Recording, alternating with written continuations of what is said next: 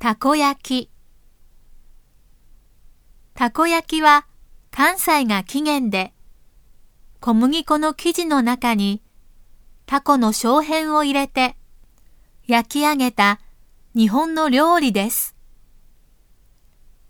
関西では男女を問わずにたこ焼きの作り方を知っている人が多く、家庭には必ずたこ焼き板が置いてあるそうです。簡単な料理に見えますが、だし汁や小麦粉などの比率が非常に難しいです。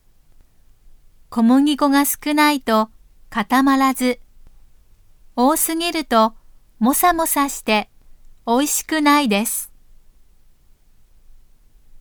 ですから関東では自宅で作れるものとは認識されていません。